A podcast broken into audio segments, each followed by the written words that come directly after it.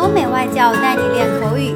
本节目由雅思官方合作机构同桌英语 FM 原创出品。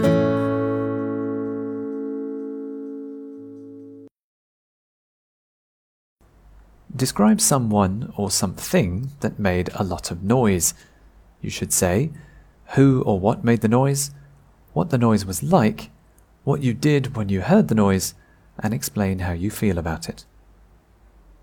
A few months ago, my neighbours were very noisy because they had a party.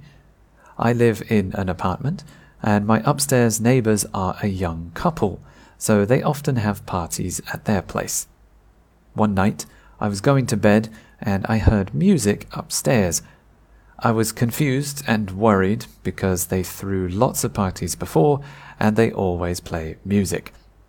Later, I heard lots of footsteps and the music got louder. I think a lot of guests came to the party because I heard a lot of people walking around. I heard people singing and dancing, which was very noisy. I remember trying to listen to music so I could sleep, but I could hear their music and voices very clearly. After about three or four hours, I saw blue lights outside my window and I realized it was the police. Maybe my neighbors called them to stop the party because they were too loud. I was happy they did because it was 2 or 3 a.m. and I was very sleepy. The next morning, I was very tired because I didn't sleep well. So, if my neighbors have another party, maybe I'll call the police too.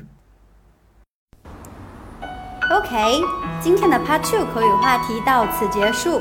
想要获取每个季度最新完整口语话题，关注公众号“同桌雅思英语”，回复关键字“ 口语题库”就可以啦。